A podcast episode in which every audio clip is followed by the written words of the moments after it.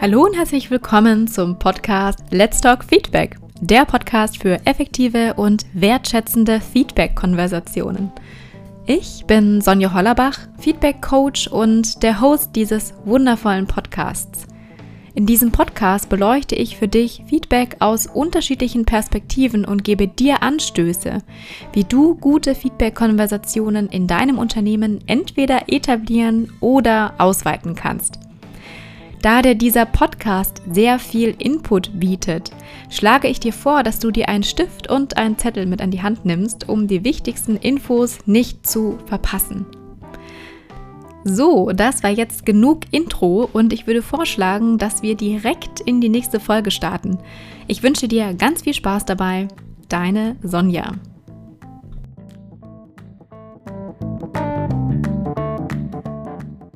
Hallo, schön, dass du heute wieder dabei bist.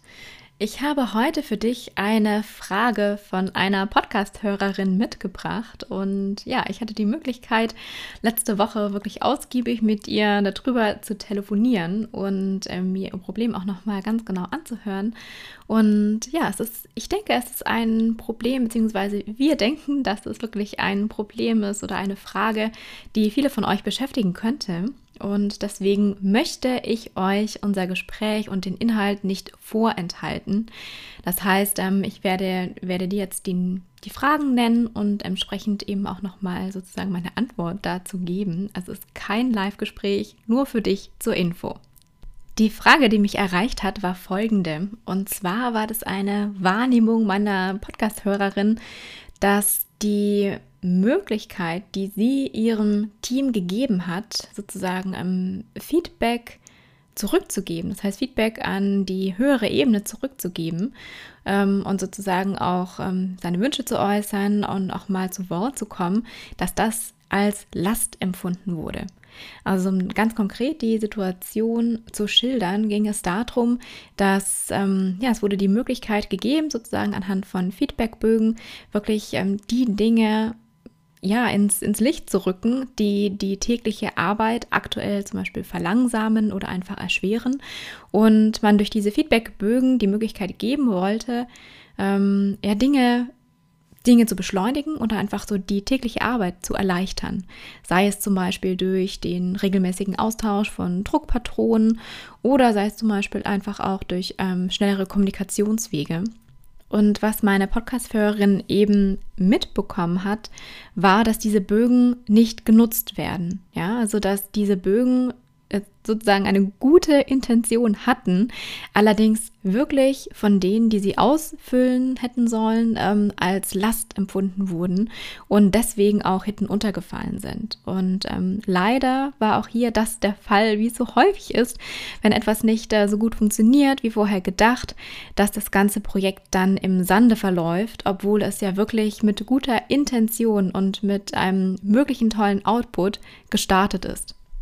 Um da jetzt direkt mal ähm, in die Lösung zu gehen, beziehungsweise auch einen Lösungsvorschlag, den ich ähm, ihr präsentiert habe, was natürlich auch ähm, ein Vorschlag ist. Ja, also dazu kenne ich das Team zu wenig, dazu konnte ich mich zu wenig ähm, mit den Leuten auseinandersetzen. Ähm, deswegen wirklich ein Vorschlag war es, anstatt diesen Feedbackbogen auszuteilen, sich wirklich aktiv zu einer festen Zeit, zum Beispiel einmal die Woche für 20 Minuten, Zeit für die entsprechenden Angestellten zu nehmen, um die Themen einfach in großer Runde offen anzusprechen.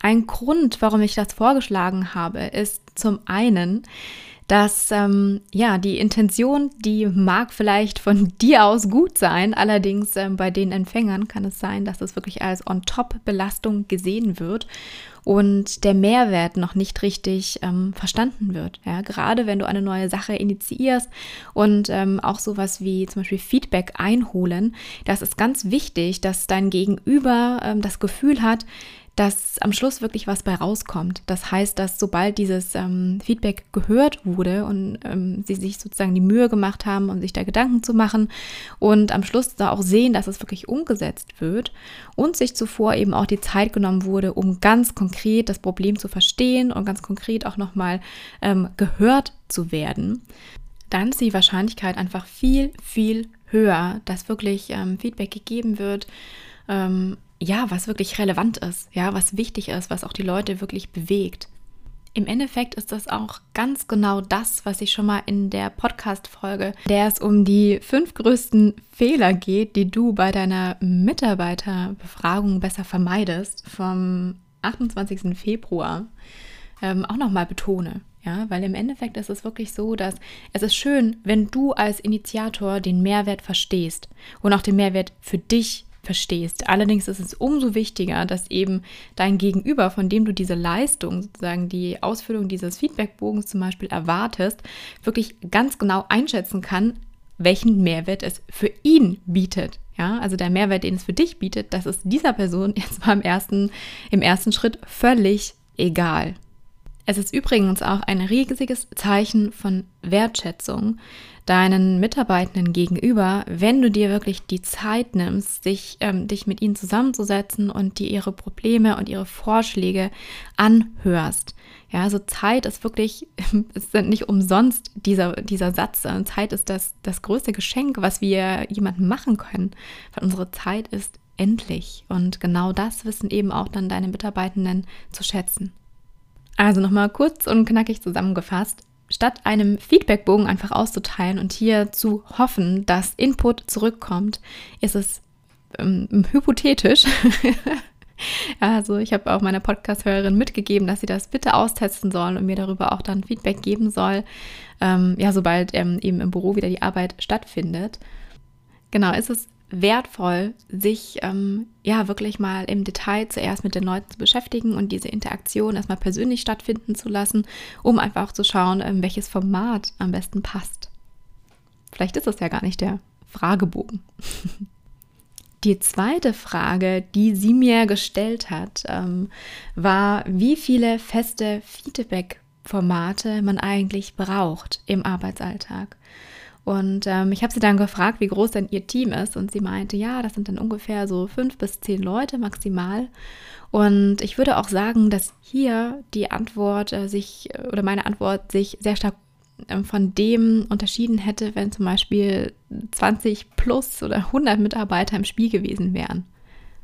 Denn in so einem kleinen Team, wo wirklich auch die Interaktion sehr gut persönlich möglich ist und man auch sehr, sehr, ähm, ja, sehr, sehr nah zusammenarbeitet, empfehle ich wirklich dieser Regel von mir zu folgen, dass Feedback eine Interaktion ist, die sehr gerne spontan stattfinden möchte. Das heißt, anstatt konkrete Regeln festzusetzen, dass man sich zum Beispiel jeden Mittwoch zusammensetzt, ist es hier viel effektiver, einfach wirklich ähm, ad hoc äh, Feedback in die Feedback-Konversation, ins Gespräch zu gehen und ähm, eben sicherzustellen, dass man sozusagen einen Mindestzyklus ähm, hat, in dem man sich mindestens zusammensetzt. Ja, also je nachdem, wie komplex die Aufgabe, wie komplex das Projekt, wie schnell lebe ich auch, ähm, ja, wie veränderungsaffin das Ganze ist, macht es natürlich Sinn, das zum Beispiel einmal pro Woche festzulegen oder ähm, bei, ja, bei Projekten, die sehr, sehr standardisiert sind, vielleicht auch einfach zwei bis drei Wochen. Wichtig hierbei ist wirklich zu beachten, dass es ja auch zu diesen festgelegten Mindestzeitpunkten ein offener Austausch ist. Ja, es geht darum zu verstehen, ähm, wo der Mitarbeitende hier vielleicht Hilfe gebrauchen könnte und ja, wo ich vielleicht auch ähm, als Führungskraft unterstützen kann, vielleicht auch einfach mehr Ressourcen zur Verfügung stellen kann. Und ähm, ja, also von dem her meine Antwort darauf, ähm, feste Formen bzw. feste Zeiten ja, im Mindestabstand, vor allem eben, ähm, wenn das Team noch klein ist, macht es sehr viel Sinn, auch sich so ein bisschen auf spontane Interaktion zu lassen, während in großen Teams äh, feste Abläufe einfach Sinn machen, alleine schon wegen der einfacheren Koordination. Ein tolles Beispiel hierfür sind auch einfach diese typischen ähm, Retrospektiven, ja, sie in der Scrum-Arbeit genutzt werden, diese sind ja auch festgelegt und bieten einfach einen festen Rahmen, in dem entweder was gesagt wird oder eben auch nichts. Die dritte Frage, die sie mir dann gestellt hat, die so im Laufe unseres Gesprächs entstanden ist, war folgende. Und zwar, wie unterscheidet sich eigentlich ähm, das Feedback zwischen mir und meinen Mitarbeitern zu dem Feedback ähm, in Interaktion mit Kunden? Das fand ich total spannend, weil die Frage hatte ich mir selber zuvor auch noch gar nicht gestellt. Ähm, ja, also im Endeffekt habe ich es ihr dann so beschrieben, dass ähm, man das Unternehmen mit den Mitarbeitenden wirklich als geschlossenen Kreis sehen sollte. Und innerhalb von diesem Kreis ist natürlich eine, sollte eine starke Verbundenheit herrschen. Und ähm, ja, sehr viel, was zum Beispiel auch kritisch angesprochen wird, das sollte innerhalb dieses Kreises bleiben. Und der Kunde ist sozusagen ein Reibungspunkt, der außerhalb dieses, ähm, dieses Kreises andockt. Und ähm, hier geht es einfach darum, dass alles, was innerhalb dieses Kreises auch stattgefunden hat, dass es innerhalb des Kreises bleibt, also nicht zum Kunden vordringt. Und ähm, von der anderen Richtung aus betrachtet ist es natürlich so, dass der Kunde ja der König ist. Ja? Also der Kunde ist derjenige, ähm, aus dessen Bedürfnisse eingegangen werden sollte. Und der ganz große Unterschied, beziehungsweise der größte Unterschied, den ich hier sehe im Bereich Feedback, ist, dass ähm, wenn wir uns normalerweise im Kontext ähm, von Feedback zwischen, ähm, ja, zwischen Kollegen und zum Beispiel auch einfach Führungskraft und Mitarbeitenden bewegen, dass, ähm, dass hier keine Ergebnisse oder keine Lösungen sozusagen vorgegeben sind, sondern dass es hier wirklich darum geht, in die Reflexion zu gehen und ähm, auch nochmal ja, dem Gegenüber die Möglichkeit zu bieten, seine eigenen Lösungswege und den Weg zum Ziel sozusagen zu finden. Beim Kunden ist das natürlich nicht so. Ja? Also beim Kunden sollte hier der Fokus drauf liegen, dass ich ähm, sozusagen ein festes Repertoire habe, auf das ich zurückgreifen kann, ähm, im Falle zum Beispiel von Unzufriedenheit oder einfach, wenn was nicht so funktioniert hat. Denn genau das ist das, was der Kunde von mir erwartet. Ja, also für den Kunden bin ich sozusagen der Experte und die Ansprechperson und er wendet sich an mich, weil er direkt eine Lösung haben möchte hier den Kunden dazu zu bringen, irgendwie in Reflexion zu gehen, wäre sicherlich nicht die beste Variante. Hier ist es also wichtig, sozusagen sein vorgefertigtes Set an FAQs oder auch wirklich auch an Lösungsvorschlägen zu haben, die ähm, ja die Intention abgestimmt sind, sodass da eben kurze Wege auch möglich sind. Ja, das waren diese drei Fragen, die wir explizit im Detail besprochen haben. Und ähm, ja, wir sind natürlich auch noch ein bisschen weitergegangen. Das möchte ich ähm, allerdings in einer in der nächsten Podcast-Folge ähm, gerne aufgreifen. Ähm, ja, ich hoffe, dass ja, dass du vielleicht dass es vielleicht auch Fragen waren, die du dir selbst gestellt hast, die jetzt beantwortet sind. Und ansonsten ist natürlich die Einladung von mir, dass du auch sehr gerne mit deinen Fragen auf mich zukommen kannst, äh, sehr gerne über LinkedIn. Und ja, dann werden wir uns auch zu einem kurzen Call verabreden und eben nochmal im Detail darüber sprechen und eben danach auch das Erarbeite sehr gerne ähm, hier in diesem Podcast für mehrere Ohren zu teilen. An dieser Stelle bedanke ich mich fürs Zuhören und ja, ich wünsche dir noch einen wundervollen Tag und hinterlasse dich mit lieben Grüßen und freue mich, wenn du das nächste Mal wieder mit dabei bist, wenn es wieder heißt Let's Talk Feedback. Deine Sonja.